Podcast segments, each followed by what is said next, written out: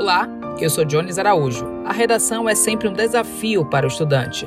Muitos ficam apavorados com a possibilidade de zerar a prova do Exame Nacional do Ensino Médio. É sobre ela que iremos falar em mais um episódio voltado para o Enem do podcast do portal Muita Informação. Nosso convidado é o professor de redação Lucas Rocha, que tem 21 anos de sala de aula, trabalha no Colégio Gregor Mendel, Colégio Vilas, Colégio Portinari, curso Interseção e tem um curso de redação em Salvador. Lucas Rocha, seja bem-vindo. Para começar, quais são os graves deslizes que podem levar o estudante a zerar a redação?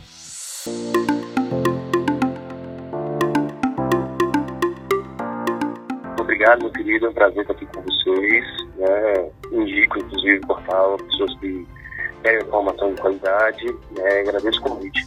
A redação do Enem é realmente sempre um grande problema, porque a redação no geral sempre foi um grande problema dos vestibulares, dos exames em geral, porque é, escrever é um hábito cada vez menos comum para as pessoas, até para os estudantes, né? Que vão à escola, que lá é, tem as aulas de técnica de escrita para poder fazer isso nos exames. E eles têm feito isso cada vez menos. Então, obviamente que quando você faz algo muito pouco, quando você é testado, a tendência é que você fique tenso no estudo disso. E ainda tem todo um processo de é, mudança no comportamento das pessoas nos últimos anos, é, de redes sociais, a diminuição da leitura, tudo isso agrava o processo, né? No caso do Enem, nós temos alguns, alguns diretrizes que estabelecem é, a nota zero direta. Né? A nota zero direta é aquela que é estabelecida pelo critério anterior e não pela análise da redação. Por exemplo, se o estudante escreve a lápis, o que é muito incomum no, no Enem, porque ele não pode, a princípio, levar lápis. Mas se ele tiver grafia muito ilegível, ele vai zerar a redação dele. Se de alguma forma, na leitura inicial, na leitura do texto, o corretor é, chegar à conclusão de que aquele estudante tentou se identificar ele tentou criar algum tipo de mecanismo, algum tipo de mecanismo para que, por sorte, a redação dele caia na mão de alguém que ele conheça. É claro que isso, em termos de Brasil, é cada vez mais difícil. É uma, uma chance em, sei lá, um milhão, né? Mas quando as provas eram mais regionais, é, havia possibilidade de conhecer o corretor. Mas mesmo assim, se ele tentar se identificar de alguma maneira, por exemplo, pingos no i muito, muito fortes, muito grossos, ou uma letra assim que chame atenção, um T com um corte muito espalhafatoso, ele pode ter a redação por isso. E principalmente por fuga ao tema. O que é fuga ao tema? É quando o estudante ele não consegue estabelecer uma relação direta do que ele escreve com a compreensão temática, né? Então é muito comum, por exemplo, se o tema fosse do Enem esse ano, alimentação saudável, muitos estudantes falam assim, pô, alimentação saudável é alimentação que faz bem as pessoas. As pessoas comem mal, as pessoas têm dificuldade de comer bem, as pessoas têm hábitos ruins, né? Se elas têm hábitos ruins, poxa, um dos hábitos ruins das pessoas hoje é ingerir muito álcool. Aí ele tem, ele faz essa conexão na cabeça dele e ele começa a desenvolver o texto e acaba dando uma atenção excessiva ao consumo de álcool, como se fosse o tema principal, e acaba não tocando muito de forma é, significativa na questão alimentar. Então ele zeraria o texto por fuga ao tema, porque ele acabou é, enfatizando excessivamente um tópico com o qual ele não deveria ter feito na redação. Manifestações preconceituosas nas redações do Enem, como declarações racistas, homofóbicas ou misóginas, são punidas pelos avaliadores também e de qual forma? No Enem é, existe um dos aspectos de avaliação chamado de respeito aos direitos humanos é, se houvesse desrespeito aos direitos humanos, o estudante zeraria a redação no momento em que se percebeu esse desrespeito. Em virtude de uma ação integrada por um grupo social no STF, é, esse aspecto passou a, a, não ser mais um zero direto, mas o estudante ele zera uma quantidade razoável de competências, são cinco, e esse estudante que ele comete esse tipo de afronta na banca, ele vai ter a redação dele diminuída em excesso a nota. Em alguns casos, isso preponderar na abordagem inteira, configura, acaba configurando, configurando de certa forma, uma fuga do tema e um zero também. Mas recentemente o STF tirou o caráter de zero direto. Isso não quer dizer que ele não possa ter a redação dele zerada por, pre, por prevalência desse tipo de agressão. Eu lembro que na época da escola, os professores me orientavam sobre primeiro começar com a redação e em seguida terminar o restante da prova. Qual é a orientação que você passa? Lindo, eu discordo disso. eu discordo disso um pouco. Por quê? Porque, assim, é, provavelmente você pegou outras provas. Provavelmente você fez a, a UNEB como mais importante, como importante também. Não sei se você pegou a UFBA, mas não sei que você pegou outras provas. A prova do Enem tem uma, uma coisinha diferente. A prova do Enem é uma maratona. É muito grande, tem 90 questões de uma redação. Então, assim, você faz a redação primeiro, no início da prova você está mais frio, você demora um pouco mais para poder pegar um ritmo, né? E para poder também emergir na prova, é, se concentrar completamente, entende? Então, o que, é que eu sugiro ao meu estudante? Como é uma maratona, e a redação é muito importante, as provas mais importantes do Enem, não custa dizer, são redação e matemática, pelos pesos, né, pela diferenciação de outras disciplinas. Então, eu sugiro ao meu estudante o seguinte: no dia da prova de redação, é a prova de redação, 45 questão, questões de linguagem, 45 questões de humanas. Humanos envolve história, geografia, filosofia e sociologia. Linguagens envolve interpretação de texto, corpolatria, gramática, literatura, né, e, e educação física, tem, é, língua estrangeira, tem assim vários elementos aí dentro da prova de linguagem. Eu sugiro ao meu estudante que faça uma prova, termine, faça a redação no meio e depois faça outra prova. Por quê? Porque quando ele chega aí com duas, duas horas e meia de prova, ele chega no ápice da concentração dele. Então, o ideal para a prova mais importante, não sei se você concorda, é que ele esteja no melhor momento da prova para começar a fazer. Então, eu peço, inclusive, que ele faça o seguinte, né? Porque para não ficar parecendo que é, é uma fala de um guru transcendental que adivinha o futuro, eu peço para que ele teste esse formato de produção no simulado. Isso é dito na primeira aula, para que ele consiga fazer, sabe o quê? Ele teste ao longo do ano as várias formas dele fazer uma prova dessa. O Enem é uma prova estratégica, é uma prova de conteúdo, mas antes de uma prova de estratégia. Então, o ideal é que ele consiga testar a forma dele fazer a prova. Por isso, por essas justificativas, eu sugiro no meio do dia de prova. O texto cobrado no Enem é dissertativo argumentativo, ou seja, o estudante deve defender um ponto de vista sobre o tema proposto. Quais são os fatores, professor, que são fundamentais para se sair bem no desafio? Veja, uma dissertação argumentativa é um texto o qual ele tem como caráter principal a produção de uma tese. No início da redação, logo na introdução, ele se posiciona com relação ao assunto né, ele se coloca com relação ao assunto. Se o assunto fosse, assim, por exemplo, um assunto do tipo, deixa eu arriscar um tema possível para esse ano, a importância da educação financeira nas escolas brasileiras. Então, um tema bem possível, educação financeira. Então, a importância da educação financeira. Ele vai se posicionar com relação a isso. Ele vai dizer o quão é importante, né, porque geralmente quando se pede a importância, é porque, de certa forma, esse assunto não vem sendo dado a importância devida, correto? Então, quando se pede educação financeira, é porque é uma importância que não vem sendo dada. Aí ele chega à conclusão de que, por exemplo, a importância da educação financeira não vem sendo dada, por isso que o Brasil é um país em que as pessoas se endividam com facilidade. Essa é a tese dele. Então ele passa um texto inteiro defendendo essa tese. Tem dois desenvolvimentos, ele pensa em dois argumentos para poder defender essa ideia. É, a gente sempre sugere que ele fale de argumentos um pouco diferentes do outro, um pouco distantes do outro, e que no final ele compõe uma proposta de intervenção para isso, para essa discussão. Basicamente, é essa a função, é esse o objetivo dele perante um tipo de texto como esse. Nos últimos tempos, tem crescido o debate sobre o preconceito linguístico. Há quem defenda que o objetivo maior da linguagem é a comunicação e que, portanto, se ela ocorre de forma satisfatória, eventuais erros ortográficos são perdoáveis. No entanto, na prova do Enem, a norma culta ainda é exigida. Que dicas você dá ao estudante com relação à linguagem? Veja bem, eu, eu concordo plenamente com essa ideia né, de que existe um preconceito linguístico.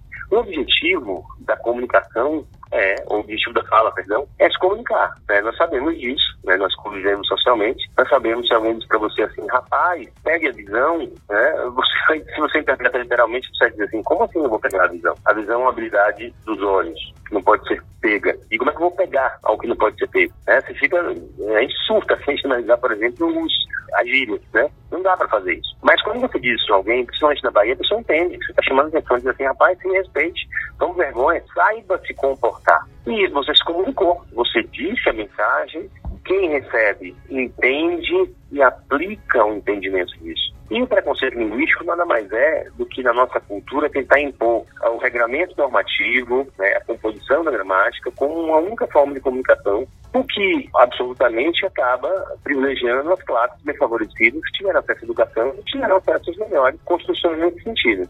Entende? Então, preconceito linguístico é um absurdo, realmente precisa ser combatido e ser pensado. Né? Toda vez que eu falo em preconceito linguístico, eu lembro muito do romance Vidas Secas de Graciliano Ramos, porque é a demonstração mais clara. Quando o Fabiano ele é enrolado pelo patrão e ele percebe aquilo, mas ele não consegue se expressar de como aquilo acontece e pelas injustiças que ele sofre. Então é inclusive um bom repertório para esse, esse tipo de tema. Ao mesmo tempo, linguagem é treino, né? Você não pode. É, é, a gente está aqui discutindo preconceito linguístico, dizendo que, não dá certo, não dá certo, mas o que, que acontece?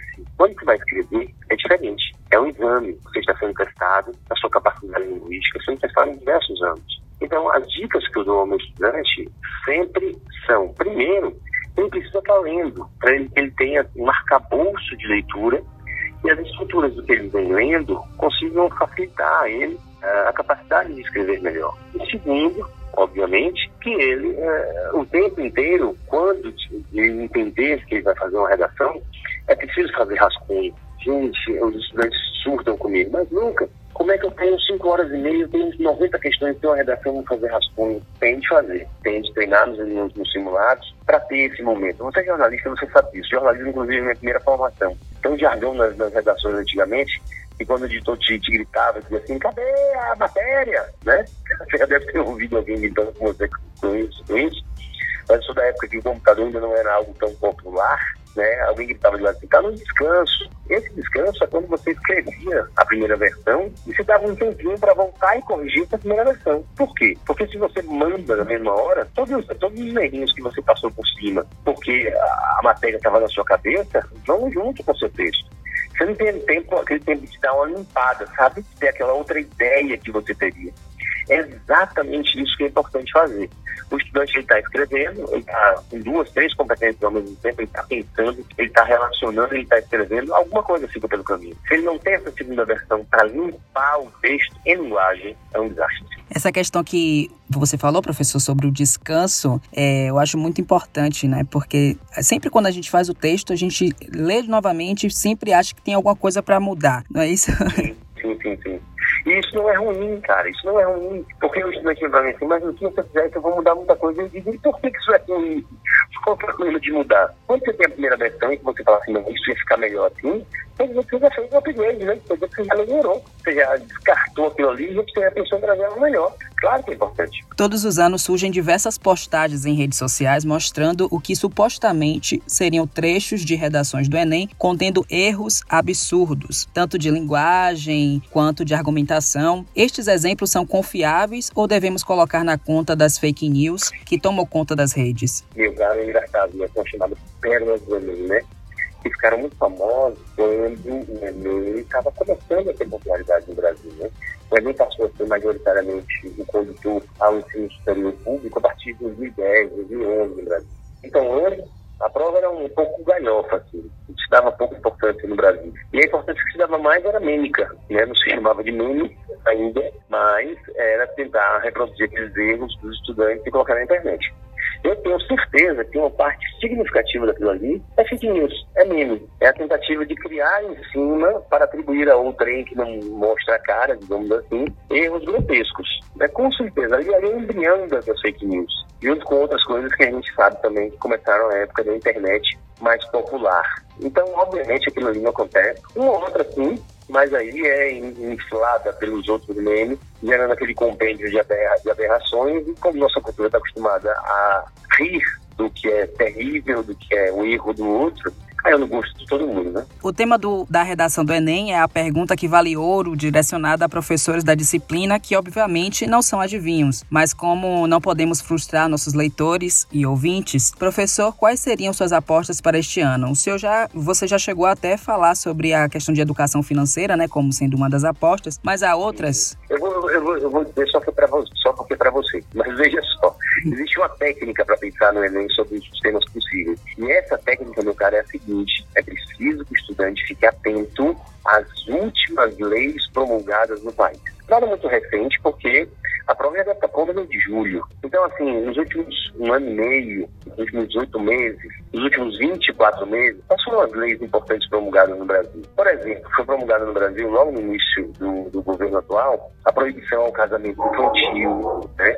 uma lei que pune quem faz maus tratos aos animais, também foi promulgada uma lei que tenta criar uma política nacional de busca por pessoas desaparecidas. Olha, três temas. Educação financeira foi criada a BNCC, que é a Base Nacional Comum Curricular, que é um novo documento que rege quais os instrumentos avaliativos e conteudísticos devem reger o ensino médio em todo o Brasil. Então, a educação financeira passou a ser um conteúdo obrigatório no ensino médio. Então, é uma lei também. Outros temas do tipo gravidez e adolescência, porque foi instituído também a Semana Nacional de Prevenção à Gravidez e Adolescência. Também o Brasil está participando aí de, de, de inúmeros encontros com os países do G20 para poder alinhar mais ainda as questões climáticas. Então, é o tema também do, do, do, das mudanças climáticas. Enfim, ele tem que pensar assim, quais foram as leis importantes ocorrentes no Brasil nos últimos dois anos? Todas essas leis, se tem um impacto social e são problemas sociais, podem sim ser temas. Notabilizo os temas da educação financeira, e da política nacional de analfabetismo. Analfabetismo pode ser um bom tema também. Como você definiria a redação nota mil? A redação nota mil é aquela que surpreende. Porque, veja, já existe um milhão de compêndios na internet, nos livros, nos grandes sistemas de ensino, nas aulas dos bons professores, nas redações nota mil dos outros anos, então, aquele estudante que surpreende o corretor, entenda, o corretor leu milhares de redações. A surpresa não é um susto, mas é aquela informação que o corretor diz que está aí, eu não tinha pensado nisso. Isso acontece quando esse estudante ele percebe, por exemplo, que o repertório que ele tem no dia a dia dele cultural, pop, é também redação. Eu apostaria num repertório que deve, ser bastante falado, porque é uma série muito diversa e tem muitos assuntos e que pode se relacionar com muitos temas. A série sul-coreana, que agora é febre na Netflix, que é a Round Six, que é uma discussão desde pobreza, miséria, desigualdade social, endividamento das pessoas, olha a educação financeira aí, que seria legal começar um texto sobre educação financeira com Lauro Six, mostrando que a Coreia do Sul, que nós temos é, na nossa memória, um dos países do mundo mais investiu em educação, é um país que mostrou uma faceta deseducada com relação ao consumo do próprio dinheiro. Isso é uma surpresa, porque esse estudante mostrou assim, olha, eu estou vendo no dia a dia, eu consigo retirar a percepção de que são discussões importantes para os temas que vem falando no país. Então, a primeira característica de uma redação tamil, além de ter uma estrutura que facilite a leitura, uma grafia legível, poucos erros gramaticais, né, boa articulação dos parágrafos, que é a coesão, no final que tem uma boa proposta, ele precisa surpreender. É, você falou sobre a série, eu acabei de escrever uma matéria sobre ela, falando sobre as críticas que ela propõe e também sobre as consequências né, da série para as crianças. Inclusive, um dos temas também que eu acho interessante por causa de todo, tudo que se mexeu recentemente no marxismo na internet, é o uso sadio da internet. Os tecnovícios, a nomofobia, né, que é a expressão que se usa para caracterizar um vício em tecnologia. Porque a série mal saiu, tem um surto de criança é, mesmo sabendo que a, que a classificação indicativa é de 16 anos, vem uma série que usa a violência como um elemento de reflexão social. Então, assim, a violência nunca é um argumento que vai ser entendido muito bem por uma criança. A gente assistiu a série dessa a gente entende que a violência é secundária. Ela é muito mais a alegoria que as pessoas estão ali presas e estão morrendo pelo dinheiro. Porque ela não vai conseguir perceber isso. Ela vai se assustar. Agora, isso mostra também a dificuldade dos pais em conseguir criar estratégia para que o filho consuma a internet de forma né, sadia. E para finalizar, professor, quais são as recomendações gerais e a mensagem que você deixa para os estudantes que vão fazer a prova deste ano? Olha, meu querido, primeiro eu queria agradecer o convite, foi muito legal o nosso papo. Queria deixar bem claro ao estudante que é o seguinte: a prova do Enem é uma prova estratégica. Então não adianta o estudante dizer assim, ai meu Deus, eu não sei se eu tenho um conteúdo devido. Gente, é uma prova de conteúdo básico. As questões mais importantes são questões fáceis o mais importante é ele conseguir identificar essas questões fáceis e garantir que elas não sejam, é, em hipótese alguma, erradas, que ele consiga acertar essas questões. Ele se prepare nesse finalzinho, que ele estude o máximo que ele puder, mas que ele descanse, porque a prova é uma maratona. Acredite no conteúdo que você estudou ao longo dos anos. É uma prova que é realmente o resumo do ensino médio. Então você vai ter questões bem básicas que não podem ser erradas, e questões de raciocínio lógico que podem ter chegado na resposta meramente pelo conhecimento que o estudante desenvolveu ao longo desse ensino médio. Então é um bicho de sete cabeças. Agora, gente nunca deve negligenciar um exame que a gente vai fazer. Confiança, descanso, preparo e vai em frente. Professor Lucas Rocha, muito obrigado pelas dicas e esclarecimentos. Esse foi mais um episódio da série voltada para o Enem. O roteiro é de Ana Paula Ramos e Jones Araújo, edição de Heleno Figuer. Eu sou Jones Araújo e esse é o podcast do portal Muita Informação.